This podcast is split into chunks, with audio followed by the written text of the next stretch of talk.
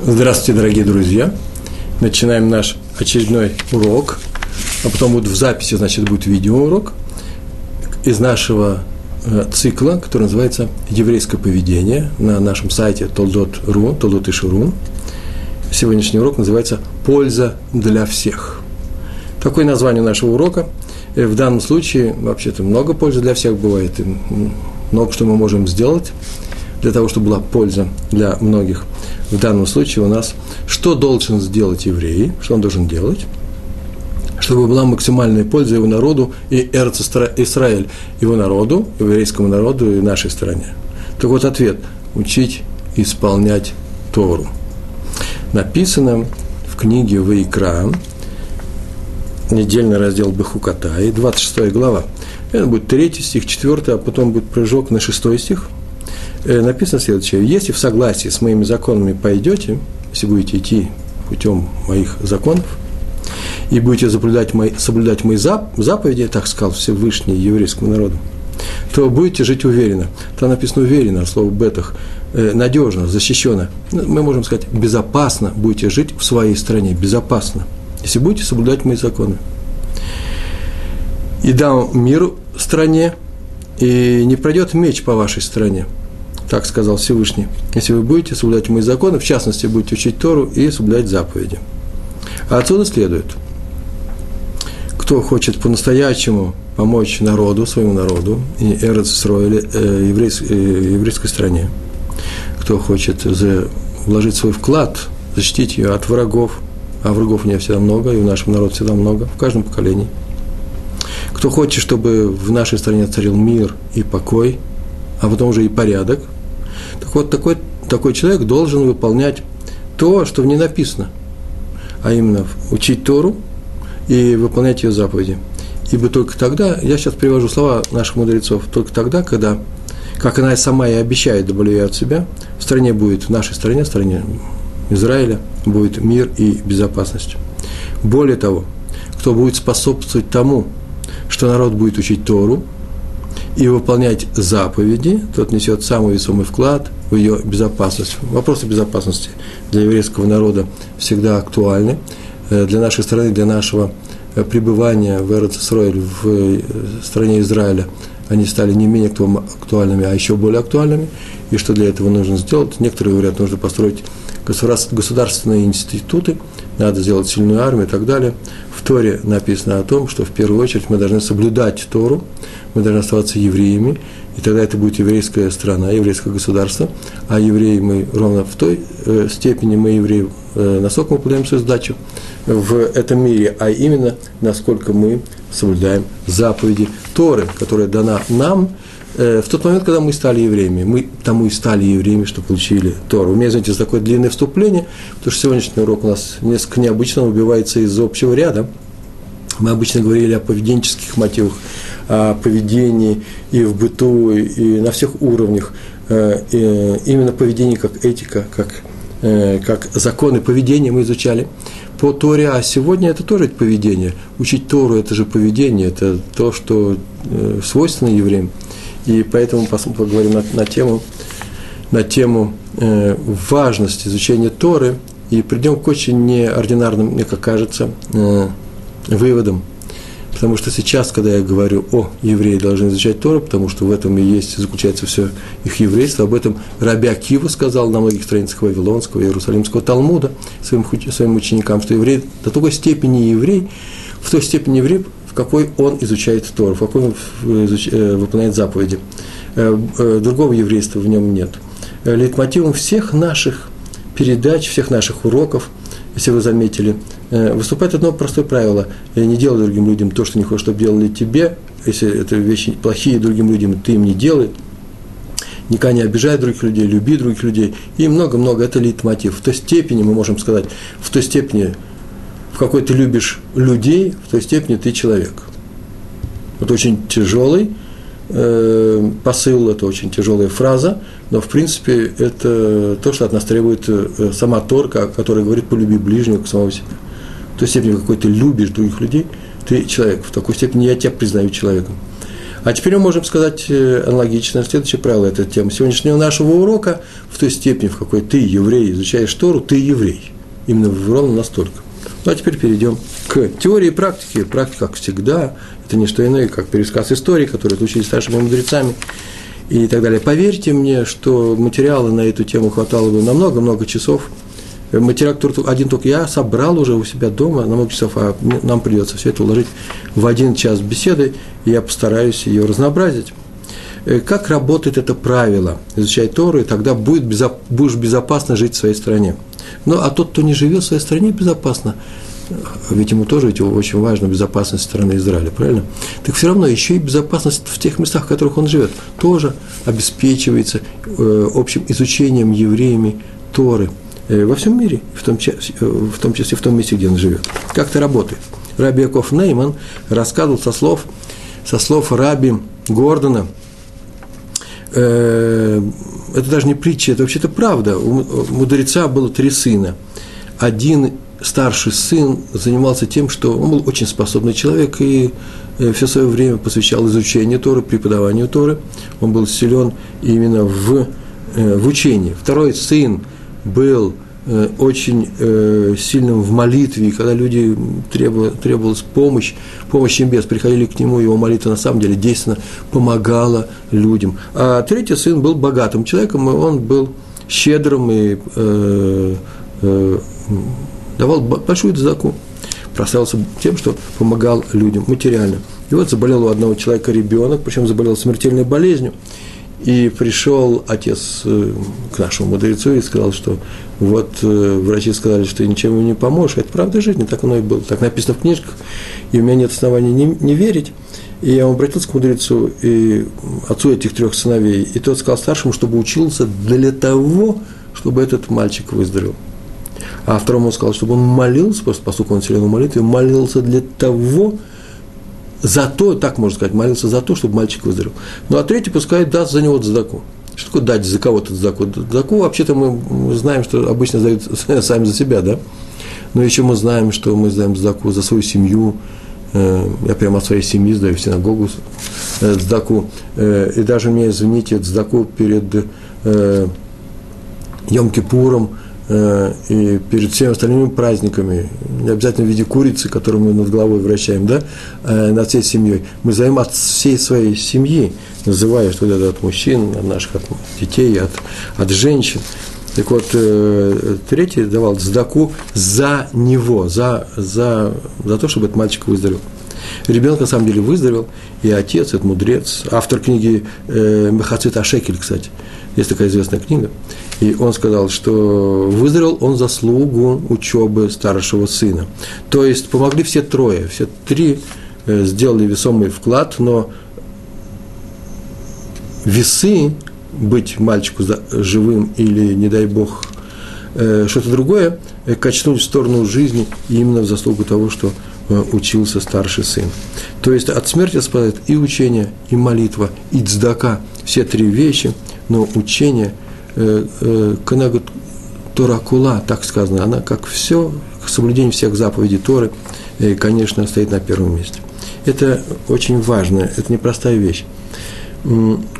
Можно, на, или часто очень надо, посвящать свою учебу в определенный день или какой-то урок, или какие-то свои занятия какому-то больному, который нуждается срочно в помощи. Можно молиться, молиться утром или в субботу за его выздоровление всем своим э, миньянам, э, всей общины.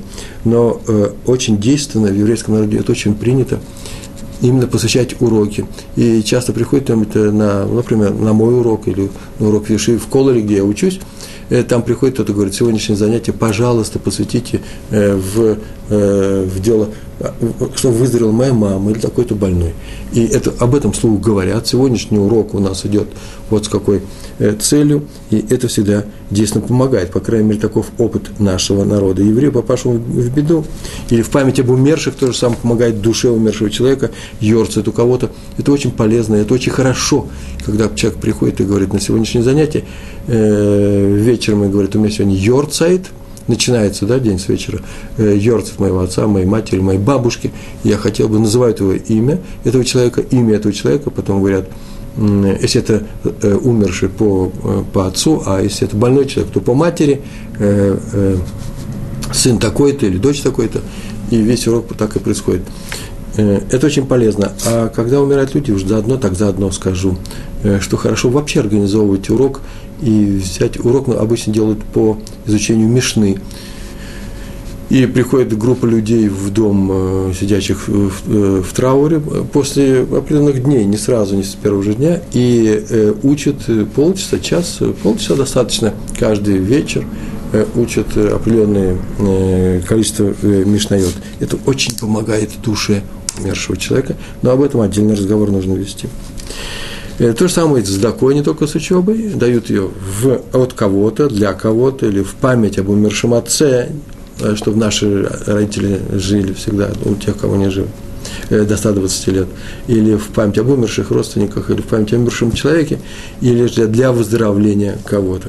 Или, например, для э, спасения кого-то. Не дай Бог, кто-то попал в плен к нашим врагам, э, можно молиться, и надо молиться за его освобождение, и нужно тут же проводить уроки, или те уроки, которые уже идут, э, посвятить именно э, освобождению этого конкретного человека. Так это работает. Про молитву мы уже говорили. Отсюда задача раввинов, руководителей всех общин, чтобы больше евреев учились. Почему даже постоянные уроки – это не что иное, как помощь всему нашему еврею, э, еврейскому народу э, в деле именно безопасности. Извините, такой бетахон, э, security, да? Это такое расхожее слово сегодня, оно нужное. И, э, нет, по-английски как-то по-другому, наверное. И самое лучшее – это когда еврей учится постоянно. Об этом сама сказала, сама Тора сказала, если будете соблюдать мои законы, то не победят нас, вас враги. То есть, я не знаю, или врагов вас не будет, или враги будут, но они ничего не смогут сделать. А раз ничего не могут сделать, то они оставят свои вражеские планы. И многие считают, что евреям надо бы, конечно, работать, а не учиться. Я слышу такое мнение. Некоторые, правда, говорят, что интересно, нужно молиться, а не учиться. Недавно я слышал такое мнение, очень любопытное. Э, в Торе написано немножко по-другому. В Торе написано, что изучение, соблюдение заповедей – вот основа еврейского мира, э, основа еврейской цивилизации и нашего еврейского мира. Мира в, в двух смыслах. И если так считают, э, что если люди признают приоритет Торы, если люди говорят, что да, еврейство сильно своей Торы, и Тора дана, скорее всего, на, на я слышал от людей, которые не очень соблюдают Тору, но, по крайней мере, в этом они уверены, то надо бы э, признать и истинную правоту каждой ее фразы, а тут сказано, если будете соблюдать Тору, то не будет у вас врагов. А раз так, то какую Тору соблюдать? Учите Тору, это самая сильная для вас защита в этом мире. Поэтому, между прочим, еврейский народ всегда уже тысячелетия не оставляет свою ученую. Как способствовать изучению Торы? Ну, сесть самому изучать ее, самому учиться. Это лучший пример. Э, если ты хочешь, чтобы евреи занимались Торой, то в первую очередь не рекрутируй их, а поди и сам займись Торой. Помоги им. Хотя мы знаем с вами, такое правило мы уже говорили, тот человек, который богатый, и человек хочет тоже получить свою награду в за изучение Торы всем еврейским народам, так пускай содержит Ешивы, пускай помогает э, организациям, в которых изучают Тору, детским садам, э, вплоть до каких-нибудь клубов, еврейских клубов, где хоть что-то минимальное изучается. Например, я один клуб, где изучается природа Эрцисраэль, но с этого тоже начинают, с этого тоже хорошо бы начать, и человек себя начинает в другой стране живя воспринимать как э, э, солидарным с еврейским народом, он себя чувствует как еврей, и рано или поздно, глядишь, он начинает э, серьезно соблюдать заповеди и становится таким действенным евреем. Рав, Раби Лягу, Дошни Цер оставался, как известно, так было написано в книжке, которую я прочитал в зале, в зале своей Шивы, там, где учились, каждый вечер до поздна, он был уже старым человеком, вот так он сидел и учился, и пока не уходил последний ученик с, из этого зала. Часто он же, он был очень старым человеком, он начинал дремать за стендером. Стендер – это такой короткий стол на высоких ножках, с которым можно учиться э, стоя, а можно поставить его рядом с собой, и он очень удобен, если положить туда, например, руку, когда ты учишься книги, а, или голову, ты устал. Можно, мы говорили об этом – э, немножко издремнуть несколько минут. Почему? Потому что это не сон, э, в общежитии, не, не сон для сна, это сон для того, чтобы набраться сил, продолжать учебу. А он был старым человеком, ему говорили, надо бы в его возрасте идти спать пораньше, рано утром вставать. Он все отвечал, пока я сижу, ученики не прекращают свою учебу, они видят, что сидит их старший руководитель.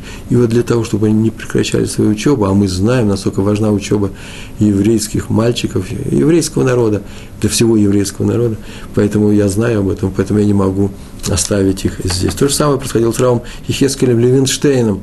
Э, его однажды спросили, почему, это не сейчас коротких рассказов, почему он не идет спать, ведь уже поздно, он же был тоже пожилым. Он ответил, тут есть несколько учеников, очень-очень способных, но они учатся в полную силу, когда видят, что я тоже сижу над раскрытым Талмудом, поэтому я их не могу бросить, их не могу предать.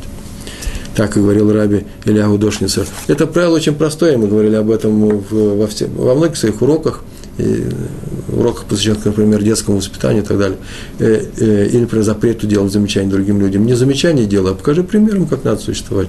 Не воспитывай своих детей требованиями. Бывает, ну, нужно, иногда нужно какие-то требования предъявить, но знай, что самый хороший способ – это только пример. И то же самое в учебе. Учись, и все будет хорошо. То же самое и дома. Если кто-то хочет, чтобы его сын стал знатоком Торы, а многие люди, вернувшиеся к Торе, э, тем более из русскоязычных, я знаю, очень просто это движение массовое, хотят, чтобы наши дети, чтобы его дети стали э, Тундей Хамим, мудрецами Торы. То есть, если ты хочешь, чтобы твой сын стал мудрецом Торы, надо, чтобы сын видел, как отец э, все свое свободное время посвящает изучению Торы.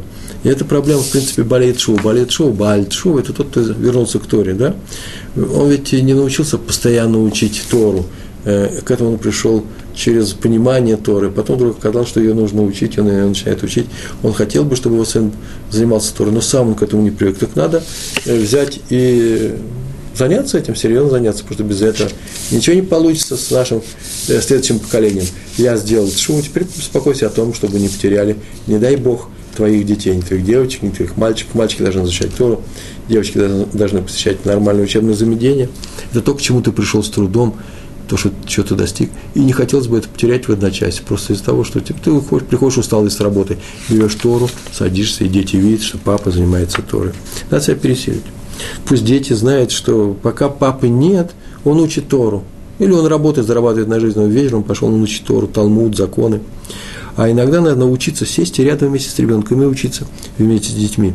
Э, помню, что я специально каждый раз, когда мы приехали в Израиль, а приехали в Израиль больше 20 лет назад, и мой, мой старший сын пошел ну, все дети мои пошли в учебное заведение, те, которые рождались здесь, а старший сын, которого мы привезли сюда, ему было 6 лет, он пошел учиться в Хедер, э, и он изучал Талмуд, потом уже в старшие годы, где-то лет в 10, 9-10 примерно, я начал изучать Талмуд в, не вместе с ним, а отдельно от него, для того, чтобы учась с ним, я, я понимал, о чем там идет э, речь. Не только в своей Ишиве я учил Талмуд, но еще и со своим старшим мальчиком.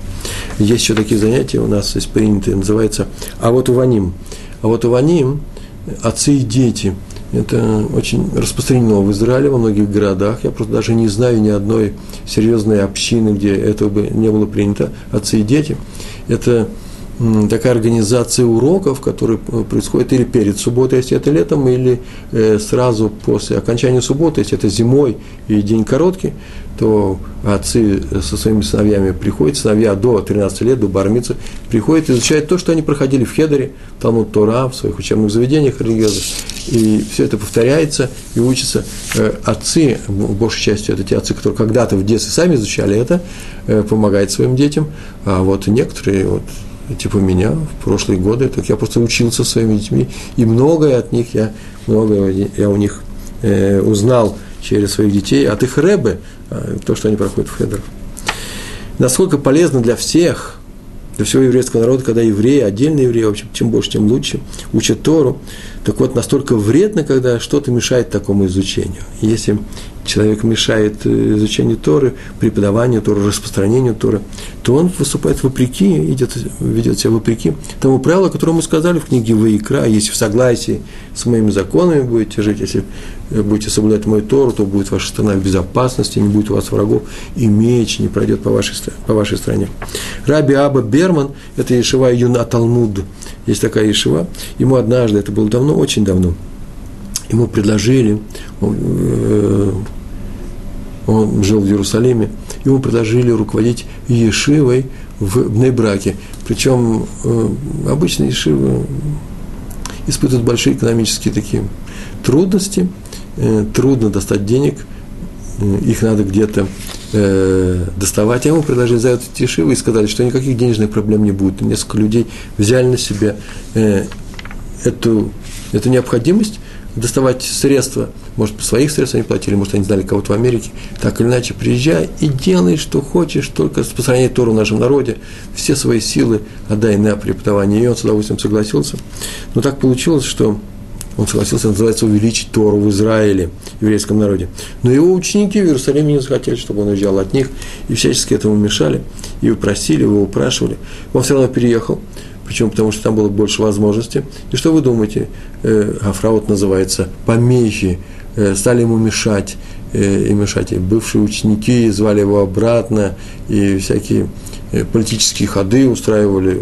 Трудно ему было жить, отравляли ему жизнь, только чтобы он это оставил. Он ужасно расстраивался, а больше всего расстроился, когда он узнал, что во главе всего этого движения людей, которые взяли себе, может быть, за главную цель своей жизни вернуть Раби Абу в Иерусалим – странная цель, э, то во главе стоит его один из самых любимых его, способных его учеников. Он очень расстроился. Ну так, прошло какое-то время, и через много-много лет у того ученика, у него был большой дом, много детей. И прошло время, когда нужно было старших дочерей выдавать замуж.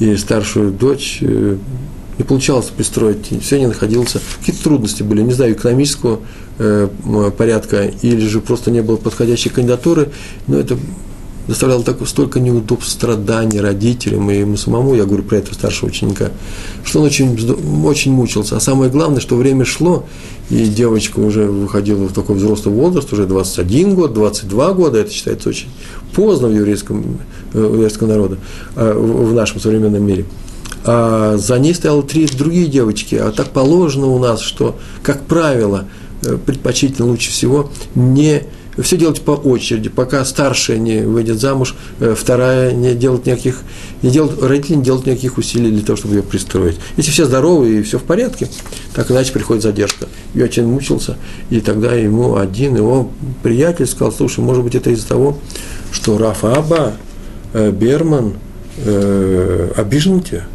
Знаете, это страшная вещь, если человек вообще ходит на тебя обиженный, это необычайно плохо в этом мире. Так мир сделан. Сделать так, чтобы никто на вас не обижался. Если кто-то носит на вас обиду, не дай Бог, чтобы этого не было, то Всевышний рассматривает тебя с критической стороны. Ты кого-то обидел. Мы говорили об этом, кстати, в, нашей, в нашем уроке э, «Обижать и обижаться». Не дай Бог кого-то обидеть. А если крупный Раф обиделся на тебя, это причем не, не личным планом, потому что не ты его обидел, а обиделся за ту Тору, которую мог преподавать и не преподает. Это я вам говорю, это за скобками. В скобках это отдельно, не в этой истории. То это вообще э, э, страшная вещь. Почему? Потому что мир так будет сделан, что сейчас скажу такую фразу, небеса начнут мстить за обиженного равина. Мстить могут только э, небеса, потому что человеку запрещается мстить.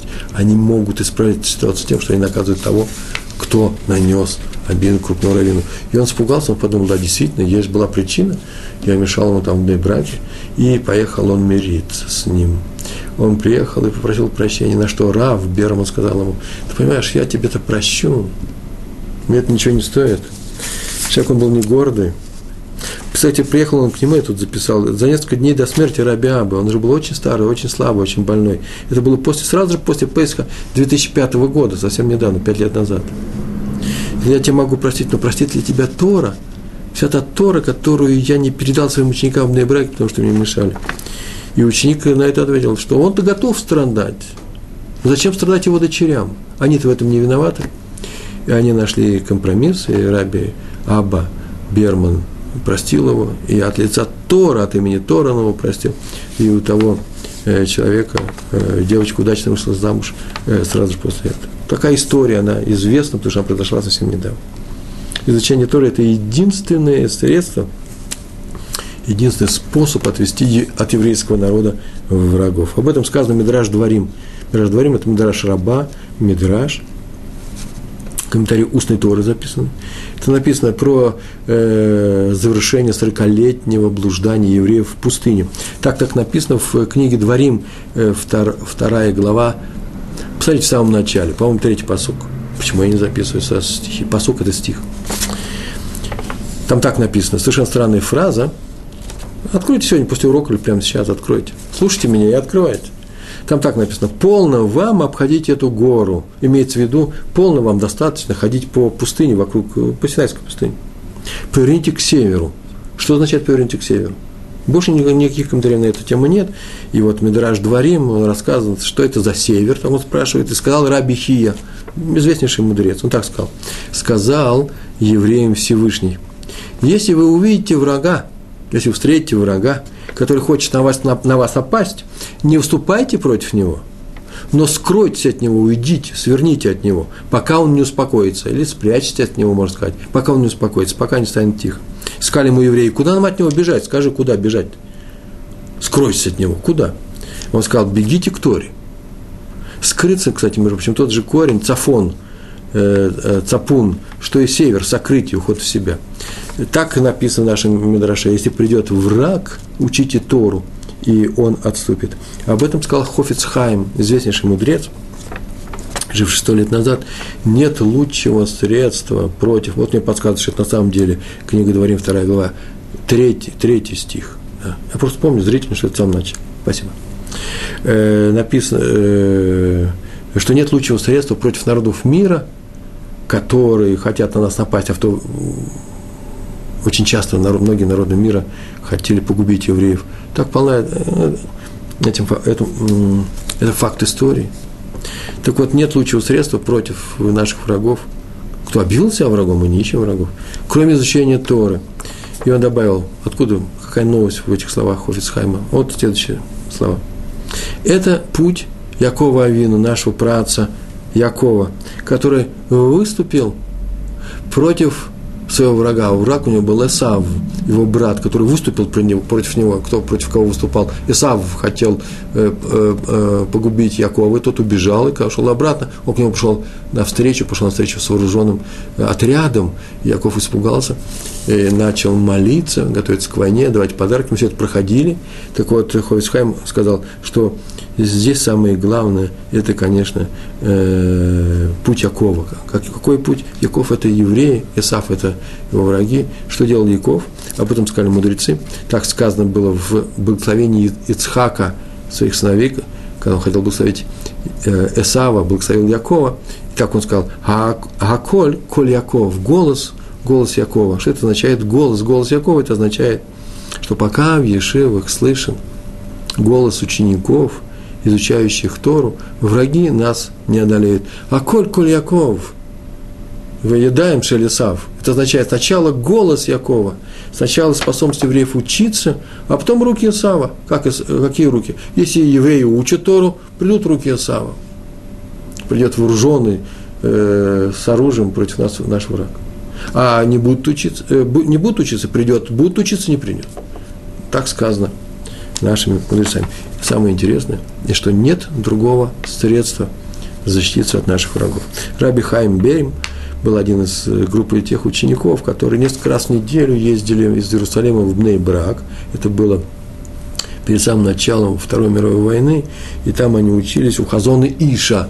Он человек тоже был в возрасте, там они такие люди тоже не, не просто было в то время и ездить несколько раз в неделю на вечерние уроки. И однажды они, это было в 1940 году, они приехали на этот урок, и подходя к дому, уже проходя прямо под э, дом, это известно дом Хазаныша, и там есть окно, где он, э, открытое окно, э, где он жил, его собственной комнате, и оттуда раздавался плач. Они остановились, И вдруг услышал, что действительно, да, Хазон Иш плачет. Они зашли в этот дом, и им сказали, что сейчас только пришло известие из Европы, известие о смерти раби Боруха Бера Лейбовица, э, главы Ишивы города Каменец, это ученик Раби Хайма из Бриска, крупнейший ученый э, того периода. И вот он плачет. Ну, подождали, когда он успокоится. И когда он успокоится, он рассказал, что когда 7 лет назад, в 1933 году, так он сказал, пришли фашисты к власти в Германии и объявили свою программу, что они будут выступать против евреев, и все испугались, Хазуаныш сказал своим ученикам, и ученики это могут подтвердить, что евреев беды никакой не будет, пока живы мудрецы еврейского народа. Но потом умер раби Шимон Шкопф в городе Гродно, а вот теперь раби Лейбовиц, и теперь он боится за евреев, ибо некому защитить еврейский народ своей учебы. И многие по сей день серьезно считают, что именно по этой, по этой причине разразилась Шоа, Холокост, да, э, катастрофа еврейского народа, из-за того, что у нас не было в то время э, такого уровня учителей, таких великих учителей, как э, Раф Лебевец и Раф Шкопф из города, из города Гродно.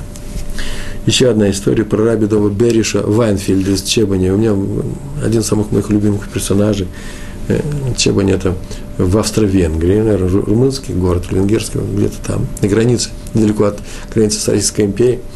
Э, Рабидов Бериш Вайнфельд был очень колоритной фигурой, э, много, был мудрец большой, праведник, и иногда я привожу его рассказы. Сейчас слово, если мне дали час только рассказывать истории из его жизни, то я бы, э, может быть, даже в час бы ничего и не уложился. И каждая история с мудростью, как раз все его истории, это про еврейского равина. Что он сказал в конце, какая мысль была сказана. Это просто то, что намного острее всех остальных анекдотов. Это запоминается, это остается на всю жизнь. Эти истории не зря любовно, вообще все истории про наших мудрецов не, не зря любовно собираются нашими, э, нашим народом, э, издаются книги, э, их э, печатают и в детском изложении, и дети с ними знакомы. Очень многие истории, я прихожу домой, говорю, а вот дети, знаете такую-то историю, мне говорят, ой, а у нас есть другой несколько вариантов, другие слова несколько. Некоторые истории рассказаны про двух разных мудрецов, одна и та же история, по-всякому. Но все эти истории, это есть не просто фольклор, а живая, живая мысль нашего народа, выраженная в этих образах наших мудрецов. И в каждой этой истории встает образ конкретного человека. Раби Дов Бериш Вайнфельд был необычайно остроумный человек. Но сейчас история э, следующая, она такая нравоучительная. К нему однажды пришли перед Первой мировой войны, происходит все это в Австро-Венгрии, повторяю, пришли к нему офицеры, это не Россия, офицеры заходили в Ешиву для того, чтобы уговорить руководителя Ешивы, рекрутировать, дать, разрешить э, э, своим ученикам, студентам своей Ешивы пойти в армию. В России поступали по-другому, просто хватали, вешали, убивали, что угодно сделано. Как известно, была история про Хофицхайма, э, его несколько студентов, его Ешивы, Воложин, схватили, э, э, опричня царская, по-другому я не могу назвать, этих полицейских, жандармов, схватили всех поданных других стран, которые учились у него, у него была такая шива, где учились подданные многих стран, и хотели их просто повесить как шпионов. Вот такая шпиономания в одном из восточноевропейских народов. А вот здесь, в страшной Румынии или в Венгрии, очень низкого культурного уровня, были свои порядки. Офицеры пришли, я в скобках сказал, да, низкого уровня, все относительно, пришли и попросили его отпустить студентов, отпустить студентов э, на войну, взять. У них есть приказ, они пришли получить это разрешение. А он им рассказал притчу про извозчика. Эта притча это известна. Э, притча очень простая, как э, извозчик э, вел телегу с, с лошадьми в крутую гору. Она была груженная, очень тяжелая, и лошади устали, и выбились из сил, и остановились на, на полпути, и ни в какую не двигались дальше, и он думал, что сейчас все принесется обратно, и начал разгружать, и ничего не помогало. Там он посмотрел, что самое тяжелое на этой телеге, и увидал, что самые тяжелые колеса, почему? Потому что они обиты железом, и он снял, и вы понимаете, он сказал этим э, офицерам, вот это то, что делаете вы – Э, вы хотите снять колеса с телеги и хотите, чтобы она поехала, облегченная, да, потому что известно, что страна стоит ровно столько, сколько евреи в ней учатся, а вы хотите загнать этих мальчиков, на учебе которых держится ваша страна, загнать их в окопы. И привел э, Таилим, Таилим – это псалмы царя Давида, да? Там так написано, наши ноги стояли в твоих воротах, Иерусалим. Что означает эта фраза? То есть враг, враг не мог войти в город. Мы стояли в воротах и не могли ничего с нами сделать. Что это означает? И комментарий, комментарий на это э, говорит о том, что пока наши ноги в твоих воротах, а ворота Иерусалима это всегда не что иное, как его Ешивы, так считается, ворота Иерусалим – это Ешивы, его ворот на небо тоже – это его Ешивы, то враг нам не страшен, враг не может нам войти. Так он им сказал. Я, правда, не знаю, чем закончилась эта история в Чебане. Э, забрали, честно слово, не знаю, забрали учеников э, Раби Вайнфельда. Его говорят просто Рэбами Чебань из Чебани в армию не забрали. Но его притча осталась. Э, все знают, что евреи – это не что иное, как браха. Все знакомы с этим. И само присутствие евреев – это не что иное, как благословение для того государства, в котором они живут. Так было в истории, очень часто так происходит.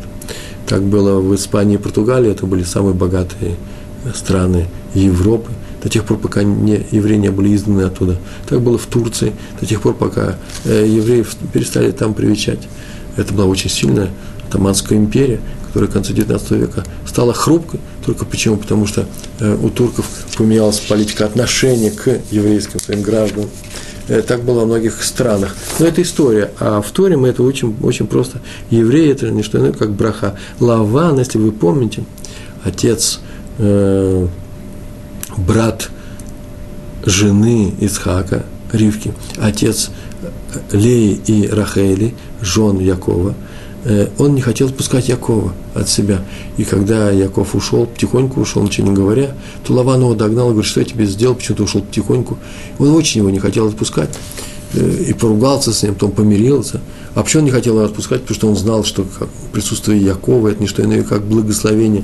Не было ничего Лавана, мало было, что до прихода Якова потом получилось у него просто самое настоящее благословение в материальном виде, а Лаван только оно и нужно было, именно материальное благословение. Он не хотел, чтобы Яков уходил, он говорит, останься, останься здесь, будем жить вместе.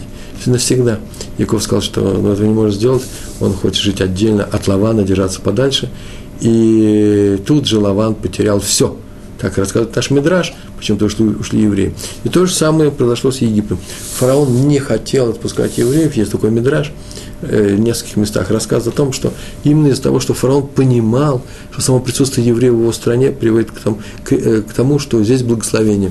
И как только евреи уйдут, и враги начнут, э, это была своего, своего рода супердержава Египет, которая никогда враги к нему не, не входили, враги его будут одолевать, и рано или поздно потеряют все свое величие. Так и случилось с евреями.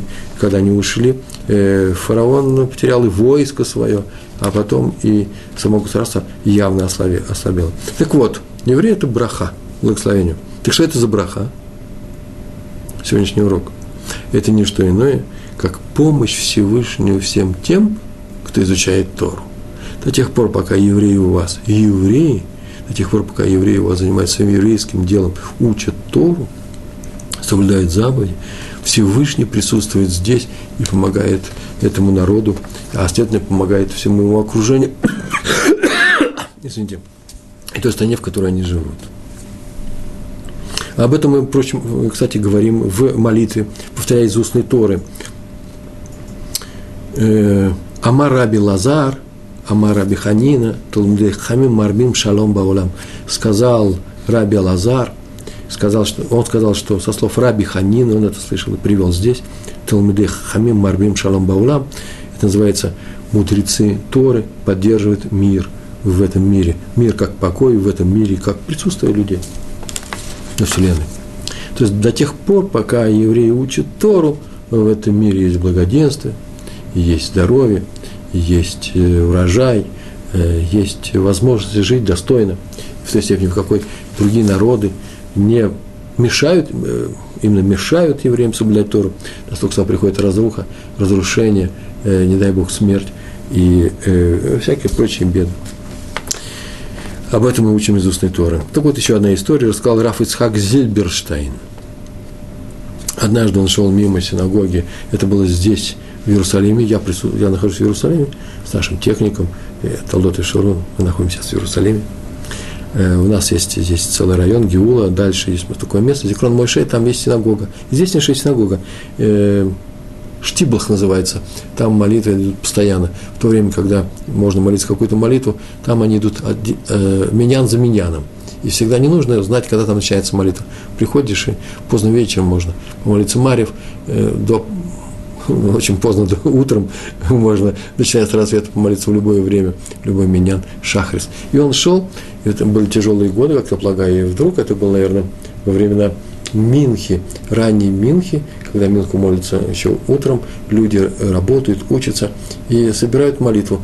Вы, наверное, слышали или видели в ваших районах, в вашем государстве, не знаю, не так ли происходит, видите по улице, вдруг кто-то э, кричит Минха, Минха или Марев, Марев, Марив. Это называется молитва здесь. Э, они собирают людей, у них не хватает до десяти. И он шел мимо, и пригласили его Э, в этот миньян. Миньян – это минимальное количество, 10 человек, да, минимальное количество молящихся. И, он вошел туда. А пока они сидели и ждали, когда придет восьмой, девятый, десятый, хотя ему говорили, что он объявили, что он десятый, он, наверное, был шестой, пятый. Э, человек Габай, тот, который собирал все это, это служитель этой синагоги, рассказал ему одну историю, о которой Раф Исхак рассказал своим, своим ученикам, а потом так эта история попала в книгу. Этот человек рассказал про своего отца – он был очень богатым человеком и жил он в Питере, в Петербурге, и до революции, и в дни ноябрьского переворота, уже был, шел ноябрь, 17 года, был богатый человек, а однажды рано утром он вышел из дому и побежал на биржу, бурса, да, на биржу, э, для того, чтобы встретиться с рядом важных э, людей. Как и полагают, были очень тревожные дни, и надо было решать, как перевести капитал за границу. Там был намек в этом рассказе, именно что они занимались спасением капитала своего. И он побежал туда, и по дороге он выбежал. Я уж не знаю, на какой фонтанке или там на какой мойке он там бежал, но его пригласили в каком-то доме в Минин. Но он был еще, знаете ли, это был все-таки 17-й год. Он был из религиозной семьи, он сам, наверное, молился, и сам, наверное, ходил в головном уборе. Богатый человек тогда были, знали Тору очень хорошо, богатые люди изучали Талмуд. И это было особое изучение. Это была совершенно замечательная вещь. Они понимали, что такое Талмуд. Это сейчас нынешние богачи не все – не все знают о том, что это Талмуд, и поэтому они не хотят помогать, например, изучающим Талмуд. Они не знают, что это такое. Вообще тихий ужас, где мы сами живем, какое время. Так или иначе, он выбежал, шел из дома, и вдруг ему сказали, что здесь идет Минин, зайди сюда. Ну, он торопился очень. Это были очень важные встречи, это было спасение капитала – ну, так я он взял, зашел в эту синагогу, и вдруг, да, он еще спросил, а почему я, он какой? Он говорит, десятый, десятый, сходи сюда. Он говорит, ой, наверное, ты меня обманываешь, зашел, сейчас проверю. Он говорит, зайди проверь. Он зашел, да, а он шестой только, еще ждать людей. В это время найти человека, который бежит 25 октября, какого там числа все это случилось, утром по э, холодной набережной мойки, фонтайки, э, фонтанки, не знаю, бежит, э, его зазывают э, в Минин, кто сейчас еще придет сюда?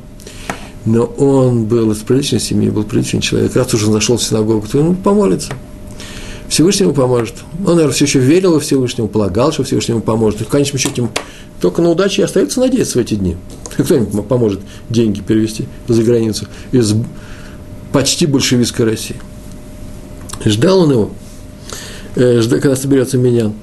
И он очень медленно собирался, потом он собрался, и очень медленно молились, потом еще хазан, ну, знаете, что такое хазан, да, тот, кто ведет общественную молитву, э, общую общинную молитву после того, как каждый прочтет ее про себя, произнесет про себя, э, тоже все это шло очень медленно, но он был всего 10 человек, и он не может бросить людей, был приличный еврей, он не мог бросить их. А потом в конце еще читали медленно Кадиш. И он, вообще-то расстроенный, выбежал оттуда. Он там провел 40 минут, вообще-то планировал эти 40 минут провести с предельной пользой для спасения своего капитала. Знаете, я, это я рассказал, что спасал свой капитал, была очень-очень важная какая-то встреча. И когда он бежал, подбежал к бурсе, к бирже, он увидел клубы дыма, крики, пулеметная какая-то стрельба. Он еще не знал, что началась революция. Не все услышали, не все по скайпу узнали о том, что Зимний взят. Э, э, биржа пострадала одной из первых. Приехал отряд э, головорезов, фашистов, ой, извините, но это одно и то же, революционеров с винтовками, матросни, чтобы взять, арестовать. Каких-то министров брали по домам, бизнесменов, финансистов. Их тут же было приказано в первый же день было, всех нужно было арестовать. И он когда-то увидал, ему сказали, беги, беги отсюда. И он убежал. Он вдруг понял, что как хорошо, что он где-то задержался, не пришел сюда, здесь бы уже убили, либо же он же сидел где-то в подвалах с каким-то, э, напротив каких-то палачей, не людей. И он спасся, не пошел к себе домой, какие капиталы остаться живыми. Э, его родные тоже спаслись, они переночевали где-то, а потом какими-то э, путями оказались за границей, так он спас. Об этом рассказал э, Раву Ицаку Зельберштейну, просто обычный габай, служитель синагоги в Зикрон Моше. Так учеба Торы спасает людей от смерти. Вот о чем говорил Раби Исхак Зильберштейн, рассказывая эту историю. Многие читают Таилим. Таилим – это псалмы царя Давида для того, чтобы спасти кого-то, чтобы для спасения, для выздоровления, для избавления от врагов. Это проверенное средство. Я в свое время я тоже принимал участие в издании Таилим, как книжки сгулот. Э, чти, сгулот – это значит некоторые вещи, которые помогают, э, защищает, избавляет. Э, чтение Таилим – это один из самых действенных методов защиты. Это очень правильно, читать по всем, по многим случаям, читать Таилим. Но почему молитва помогает? Таилим – это как часть молитвы. Почему не помогает? Потому что ее читают те, кто занимается Торой. Что читают и э, произносят Таилим те, кто исполняют заповеди. Ровно в той степени, какой вы исполняете заповедь, ровно в этой степени вам помогут Таилим.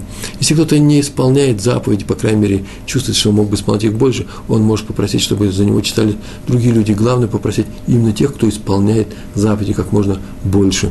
А уж если мудрец это делает, или целая ешива, это тем более э, замечательно. Э, найдите себе какие-то силы, средства помочь какой-то ешиве, э, денежный взнос сделать, пускай даже самый минимальный, в коробочку, где написано «СДК» опустите, и попросите их читать Елим э, по поводу вашей э, дочки, которая рожает, или э, которая должна выйти замуж, или вашей внучки, которая хочет выздороветь, или же чтобы выздоровела ваша бабушка, и так далее, и так далее, чтобы вышла замуж ваша бабушка, чтобы Всевышний вам помог, и обязательно придет помощь. Это опыт нашего народа. Раф Каневский, он еще известен под именем Стайплер, то про него известно, что когда к нему приходили с помощью, э, с просьбой помолиться за больного, он всегда говорил в молитве. Он так молился. А заслуга, заслуга изучения нами Торы – да защитит этого человека и придет к нему милость Всевышнего. Я просто перевел, коряво немножко перевел с иврита. Та заслуга, что мы сейчас здесь сидим, вот в этих стенах изучаем Тору, да пускай она поможет этому человеку и защитит его, или чтобы он выздоровел. А даже к нему пришли с бумагой, с таким листом, красиво оформленным, в котором люди призывали других людей, ну, написано был призыв к молитве за выздоровление большого мудреца, большого праведника Рабишнаура Котляра – Котлер был такой великий праведник, и когда он заболел, то везде были развешаны и браки в Иерусалиме э, было написано о том, что вот молитесь за его выздоровление. И подписи крупнейших раввинов, и одна из них подписей стояла Раф Каневский, Стайплер, тоже подписался. Он должен был подписаться под этим призывом. А он не только поставил имя, а еще и приписал. Словами приписал, я перевел. Пусть ему, имеется в виду Раби Шнур Котлер – пусть ему помогут наши с ним занятия Торой.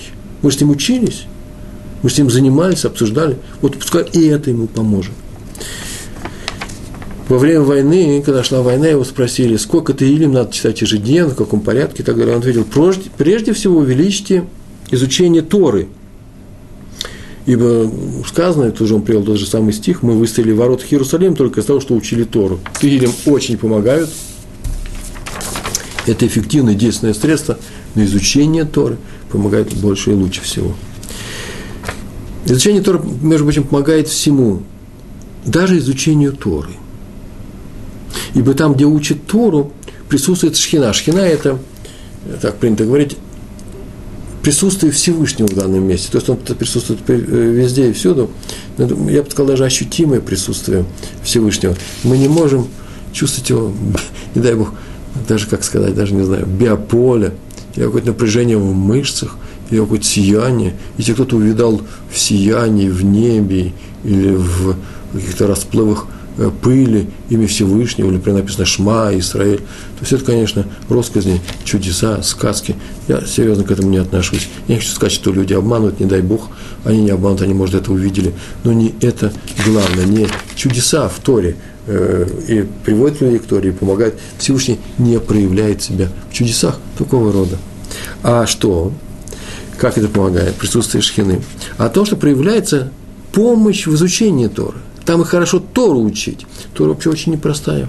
Непростая книга, и изучение очень непростое. Талмуд – это очень тяжелая книга, и нужно определенные усилия большие совершить, и нужно иметь определенные способности, чтобы это, их развивать себе нужно. Это очень серьезная логика. Тору изучать очень трудно. Так вот, там ее изучать легче – где ее уже изучают, рядом с другими изучающими. Поэтому в Ешивах сидят не за закрытыми, э, закрыт, в закрытых аудиториях, а в общем зале. Так принято. Есть такие, где есть это отдельно, но, как правило, это, посмотрите, во всех Ешивах, в синагогах сидят в общем зале, э, разговаривают громко, не стесняясь. И вы знаете, к этому вообще-то трудно при, привыкнуть. Я, может быть, сразу привык, так получилось, меня это как-то даже увлекло. Я за, э, учился в университетах, помню, я кончил физтех, э, помню, что когда приходишь в институтскую библиотеку или в библиотеку Ленина, предположим, да, в, э, в центре, на улице Герцена, не на улице Герцена, меня извините, в центре, там, где находится библиотека Ленина, Румянцевский музей, что там связано. Э, неважно, все вы знаете, где она находится. Ой, 20 лет уже не был в, в тех местах. В Москву приезжаю, но в, в Темса не заходил и сидишь там в библиотеке, историческая библиотека, или просто у себя на физтехе. В любую библиотеку заходишь, и тишина там. Там царит тишина. И если я, я пробовал, если кто-нибудь бросит нечаянно номерок гардеробный, то все вздрагивают и начинают шипеть на тебя. Такое ощущение, что все сидят и ждут, когда можно будет на кого-то пошипеть. Им, людям мешает брошенный номерок – а он на самом деле подпрыгнет несколько раз, и второй раз он может подпрыгнуть. Э, нельзя издеваться над людьми. И я прошу прощения у всех, э, если кто услышит, э, кого я обидел тогда, когда делал этот эксперимент в библиотеке. Но я заметил, что там не учатся, а сидят. Может быть, там и учатся, но им мешает шум. Вообще-то евреи ничего не должно мешать. И когда ты изучаешь Тору, тебя ничего не может мешать. Это так увлекательно, что мир для тебя перестает существовать вокруг.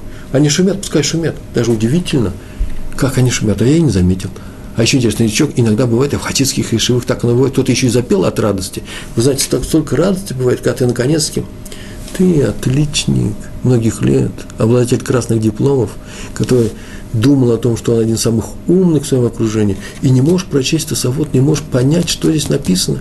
И один раз читаешь, второй раз читаешь, подходишь к кому-то, спрашиваешь его, читаешь какие-то книжки, потом, наконец-таки, начинаешь понимать, как это глубоко, как это красиво, ты начинаешь петь. Вот я сам видел, я сам пел. И никто меня не остановил. Со мной могут петь все вместе, рядом. Причем в Ешиве стоит шум, и он помогает – я заметил по себе, мы ученики всегда говорили, ой, нам это мешает, а потом в конце концов, рано или поздно, они сами начинали э, громко говорить, не обращать внимания на других и погружаться в Тору. Это и называется присутствие шхины, присутствие Всевышнего здесь. Он помогает тем, кто изучает Тору. А чем их больше, тем лучше. И вот э, сам я когда приезжаю в город, я в город, я живу в таком районе отдельном, Рехат Шофат, Рамат Шломо, два названия. Приезжаю в город, например, в банк зайти, или в какие-то какие, встреча какая-то может быть, или э, зайти на встречу определенную, и у меня остается время, у меня есть карманный э, компьютер с собой, и есть что перевести или записать, э, есть страницы, копии страниц Талмуда, например, мне нужно что-то перевести, я э, должен это взять и где-то сделать, быстренько набрать. Я ищу ешивы, я уже знаю эти ешивы или синагоги, там, где учатся. И чем больше там народу, тем быстрее я справляюсь со своей задачей. Это просто проверено, моментально. Всевышний мне помогает. Я могу это сказать э, на своем личном опыте. Хотя, может быть, я ошибаюсь. Но, значит, я ошибаюсь. Раби Борух Ицхак Лейб во время войны рядом с Хедрой и маленькой Ишиве открыли приемный покой, так было, для туберкулезных больных. И там была грязь, санитария была слабая, и он очень опасался заразы. Маленькие дети бегают вокруг них, вокруг э, маленькие дети в хедере. И он поехал на брак Хазон Ишу, спросить, может приехать в другое место? А тот спросил, а у тебя есть другое место? Говорит, нет другого места. Пока ты будешь искать другое место, где будут учиться дети. Нет, ты оставайтесь на месте, на месте. Ну, просто мойте руки перед едой, вообще чаще мойте руки, э, мойте полы, э, улицу поливайте между вашими домами. Главное, главное поливайте, мойте руки. А главное, вы учебой одолеете эту опасность. Там, где учатся, там есть помощь Всевышнего, и никто не заболеет, и никто не заболел. А он добавил очень интересную фразу, Хазон Иш, Раби Борху Ицхукуль э, Лейб. Вот такую фразу сказал. И вы еще поможете больным. Это хорошо, это им здорово повезло, что рядом через стенку хедер есть. Почему рядом с домом Торы они выздоровеют быстрее? Потому что там, где учат Тору, там есть присутствие Всевышнего, там Всевышний помогает евреям. Раби Арон Котлер, Котляр, Котлер, говорил, что э, маленьких учеников Ешивы, детей, которые ходят в Хедер, в Ешивы, Ешива Ктана, да, маленькая Ешива. И надо с детства приучать к мысли, что они не просто учат Тору, как их папы, как старшие братья, а учат Тору для всего еврейского народа. Слышь, защищая его, тем самым защищая его и охраняя. Вот только тогда они станут настоящими мудрецами Торы, которые будут защищать свою учебу еврейский народ. И еще у нас осталось с вами ровно пять минут, поэтому я э, расскажу еще несколько слов. Со слов Раби Шлома, Шалома Швадрона, он написал книгу и переводил эти разные интересные слова. Очень интересная книга э, Раби Шалома Швадрона. Э, по, э, про Раби Хискеля Левинштейна, о котором мы говорили выше, что он когда стал совсем старым, он прекратил свои ежедневные уроки для всех для всей Ешивы и сокрушался.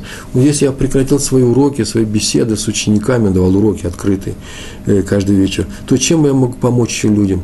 Чем могу защитить наш народ? Это, это мои слова.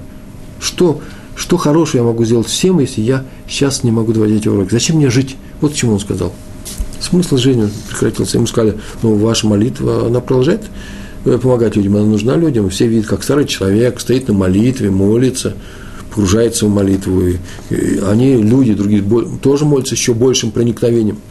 Э, ему тоже зачтется, он сокрушался. Главное в моей жизни – это учеба, уроки, а теперь их нет. Что может помочь евреям? Отсюда, говорит Раф Швадрон, видим, что он заботился не о своей награде, и молитву он получал на свою награду, а именно заботился о других людях.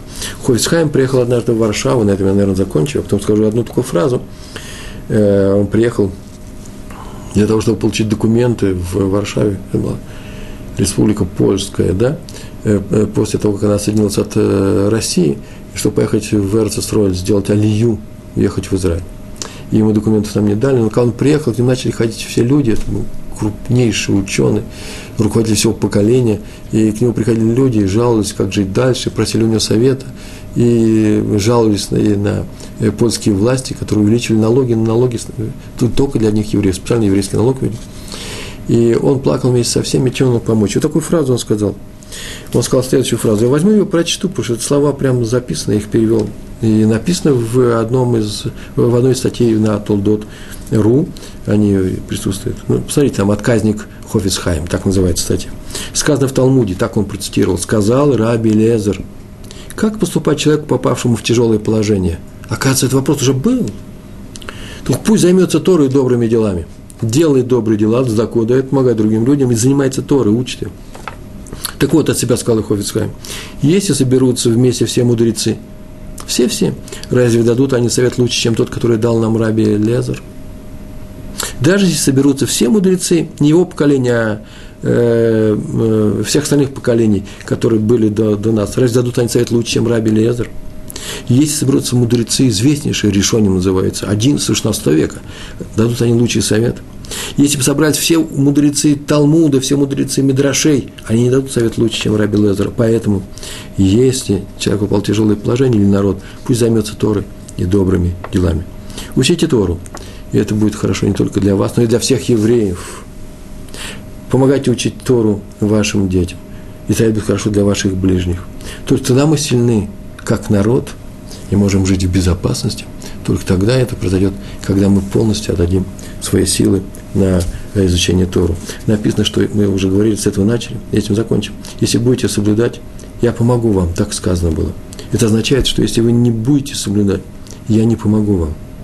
Это означает, что если у, кого, у кого-то человека есть способности изучать Тору, он не изучает, а занимается какими-то другими вещами, он тем самым лишает силы, безопасности, э, уверенности в себе, хорошей жизни и весь еврейский народ.